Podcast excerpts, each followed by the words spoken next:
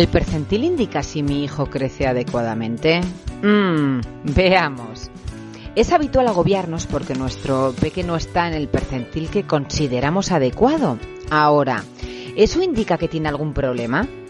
Hoy te voy a demostrar que un dato aislado no tiene tanta importancia como creemos.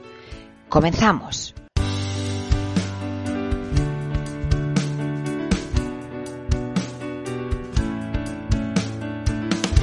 Hola a todos, bienvenidos a un nuevo podcast de Nadie como Mamá, un podcast dedicado a todas las mamás y futuras mamás, donde podrás encontrar información que comienza en el deseo de ser madre, embarazo, parto, posparto y crianza de nuestros peques. Un podcast que puedes escuchar en iBox, Spreaker, Spotify, Apple Podcast, Google Podcast y también en YouTube. Si te parece, vamos a comenzar. ¿Qué nos indican los percentiles de peso y talla? Los percentiles de peso y talla nos indican en qué lugar se encuentra nuestro peque con respecto a otros niños de su mismo sexo, edad y raza. Con el podcast de hoy quiero explicarte todo lo que necesitas saber para entender que un valor aislado no es importante y que un percentil bajo no implica que un niño esté menos sano que otro con un percentil más alto. Además, te voy a contar mi caso en concreto, porque creo que puede ayudarte y mucho, eh, bueno, pues si estás en una situación parecida. Eh, porque he vivido el estancamiento de percentil de peso y, posteriormente el estancamiento en talla en una de mis dos hijas, ¿no? Y por supuesto también eh, en determinados momentos me ha generado angustia y preocupación. Pero creo que puedo ayudarte a entender mejor, eh, bueno, hasta qué punto nos debemos preocupar y, bueno, ya demostrarte que a veces nos preocupamos sin motivo. Las tablas de percentiles han ido evolucionando a lo largo de los años. Eh, bueno, pues porque nuestra forma de alimentarnos también lo ha hecho y no solo eso. En la actualidad hay muchos niños nacidos en España, pero que la procedencia de sus padres es de otro país. Eso hace que el genotipo, que no deja de ser el conjunto de genes de una persona, de esos niños sea diferente al caucásico español. Por eso la OMS creó unas tablas en 2011 que por ahora llegan eh, hasta los cinco años, en los que se tuvo en cuenta a niños de los cinco continentes. Digo cinco continentes porque solo se tienen en cuenta los que están poblados, ¿vale? Y los que son amamantados con lactancia materna exclusiva. Estas tablas nos dan información más real y acorde a la actual, pero es importante que entendamos que un dato aislado, como ya te he dicho, no tiene ninguna importancia. Así que a la pregunta de ¿en qué percentil está tu hijo? La respuesta debería ser a ti que te importa. Sin duda es lo que me sale contestar pero la realidad es que da igual en qué percentil se encuentre, siempre y cuando su pediatra, que es quien le está valorando y quien ve la evolución y el crecimiento de tu peque, te dice que todo va bien. ¿Qué significa el dato P20 o P75 en peso, por ejemplo? En el caso del P20 nos indica que su que bueno, pues que tu peque está por encima del 20% de los niños de su misma edad y sexo, en este caso en peso, hemos dicho. En el caso del P75, pues nos indica que el peso de tu peque está por encima del 75% de los niños de su misma edad y sexo. ¿Está más sano el niño de P75 que el de P20? La respuesta es rotundamente no. ¿Esto indica que el, peque de P75 parece tener más peso cuando lo ves que el de P20? La respuesta vuelve a ser no, porque depende de su talla. Yo puedo pesar 55 kilos y medir unos 67 y tengo un peso normal. Pero si mido otra cosa, ya sea más o ya sea menos, pues posiblemente eh, la cosa cambie.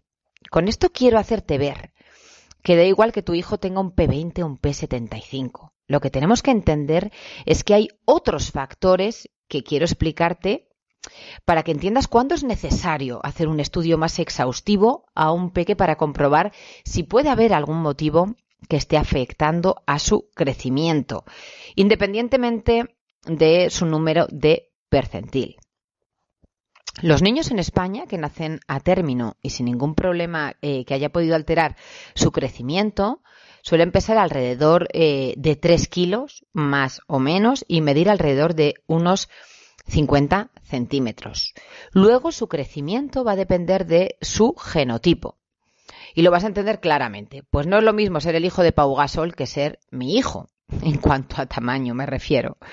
Por otro lado está la alimentación. Es importante que nuestros peques tengan una alimentación sana y equilibrada, entendiendo que la base de la alimentación durante el primer año de vida es la leche. Y luego, por supuesto, el ya conocido plato de Harvard. Por otro lado, a veces hay excepciones, como en todo. Pero esos casos son los que requieren de un estudio más exhaustivo para determinar si hay algún problema que está impidiendo el crecimiento adecuado de nuestro hijo o por el contrario, después de ser analizado todo por su pediatra o incluso derivado a un endocrino pediátrico, se determina que a veces, oye, no se cumple la regla al 100% de que en función de la talla de sus padres, los hijos como mínimo van a medir X, ¿no? A veces vemos eh, de padres bajitos niños mucho más altos o viceversa. ¿Mi peque está creciendo adecuadamente? Los pediatras lo que van a valorar es la evolución. Si tu peque sigue su curva, independientemente del número de 0 a 100 que tenga, lo lógico es que su crecimiento sea óptimo. No todos medimos 1,80. ¿Qué pasa si observamos un estancamiento o disminución de la curva? Ahí es donde su pediatra va a valorar si es algo puntual o si se está produciendo, eh, bueno, pues un estancamiento. Primero, eh, primero estancamiento y luego posterior disminución, por ejemplo, en peso, que al final prolongado en el tiempo puede derivar también a una disminución de la talla.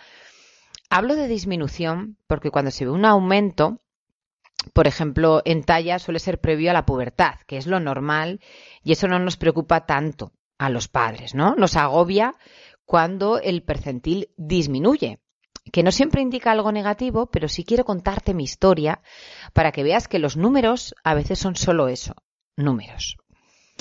Del P6 de mi hija Leire, en ocasiones ha estado por debajo del cero, al P50 de Valentina. Puedo decirte que mi hija Leire está igual de sana que su hermana, con la diferencia de que sí le han tenido que hacer un estudio y derivará endocrino para valorar si había algún motivo por el cual se había estancado en peso y talla. Eh, el motivo no es eh, porque siempre fuese más o menos en, el P10, porque ya te he explicado que es lo normal, ¿no? No todos somos iguales. Su pediatra decidió eh, derivarle a endocrino porque tuvo una disminución de percentil en peso y consiguiente estancamiento en talla. Y dada su edad, mm, que estamos hablando que en, ese momento eran ocho años, era el momento de valorar otros factores, ¿no? Como el valor de la hormona de crecimiento, eh, bueno, pues ver, ¿no? Que, que analíticamente la PEC estuviese bien, que no hubiese un problema, por ejemplo, tiroideo, valorar una placa de carpo para ver la, edad ósea, bueno, pues para simplemente analizar si había algo que se nos estaba escapando. Eh, es una niña que come con normalidad, nunca le ha apasionado comer, pero tiene una dieta variada y equilibrada y su analítica así lo demostró que estaba perfecta. Los valores de la hormona de crecimiento también salieron normales, con lo que bueno, se ha descartado también mm, a nivel tiroideo, etcétera, vamos, que no había nada que, bueno, que hiciese saltar las alarmas. Su edad ósea, la placa de carpo que, hacen, es algo menor que la edad que verdaderamente eh, tiene, ¿no? Eso en el caso de Leire pues nos beneficia un poquito, ¿no? Pues ¿por qué? Porque tiene una placa de una niña de nueve años y medio ahora eh, y casi va a cumplir once, ¿no? Al final eso lo que hace es que si tú le valoras con la edad ósea, pues su percentil mejora considerablemente.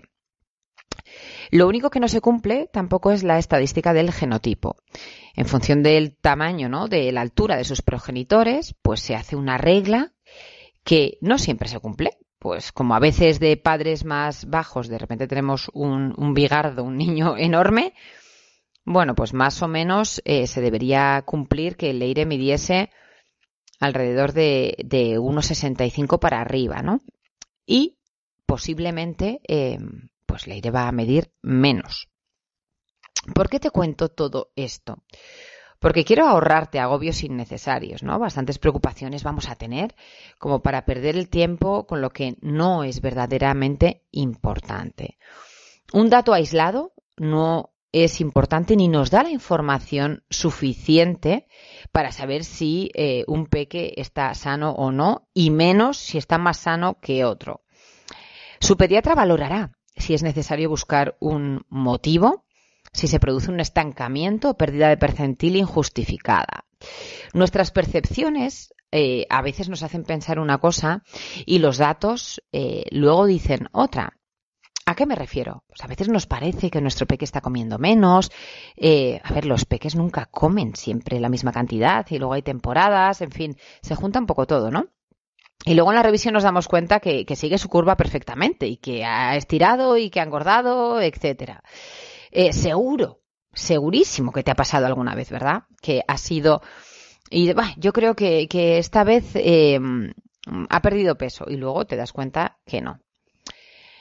Mi consejo también es que no compares eh, a tus peques entre ellos, ¿no? Si tienes más de uno, ni por supuesto tampoco con el resto de los peques de su edad. Porque como te he explicado, hay otros factores como el genotipo que va en el ADN que hace que, lógicamente pues los hijos de Pau Gasol seguramente van a ser bastante más altos que los míos y contra eso no se puede luchar.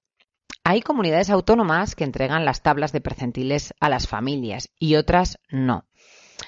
Eh, bueno, es, es una de las muchas diferencias que tenemos entre comunidades a la hora de gestionar las cosas. Eh, pero bueno, eso no es importante, ¿no? Porque al contrario, yo casi prefiero que no las entregasen, ¿no? Porque yo creo que después del podcast de hoy ya te ha quedado claro que un dato no sirve para nada. Su pediatra es el que va a determinar si es necesario hacer un estudio para valorar un estancamiento, ¿vale? O, o derivar o lo que hiciese falta. La conclusión de todo esto es que no todos somos iguales, que un dato no es importante, que el número de percentil no da salud a tu peque y a veces nuestras percepciones no se ven reflejadas en la gráfica de crecimiento de nuestros hijos. Por lo tanto, no te agobies por un número, porque si llega el momento, pues si hay que hacer más pruebas, será el pediatra el que te lo diga.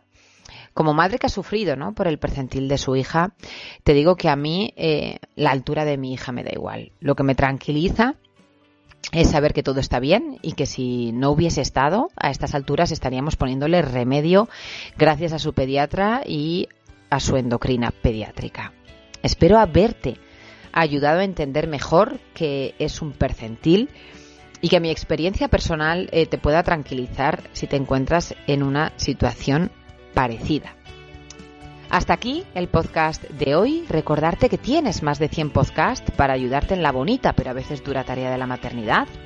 Nos escuchamos el viernes que viene. Además me puedes encontrar en nadiecomomamá.com, en Facebook, en Instagram, ahora también en TikTok. Y si quieres estar actualizada de todo lo que voy publicando, pues sin duda quizás el mejor sitio es Instagram. Gracias por estar al otro lado porque sin ti nada de esto tiene sentido. Un abrazo enorme.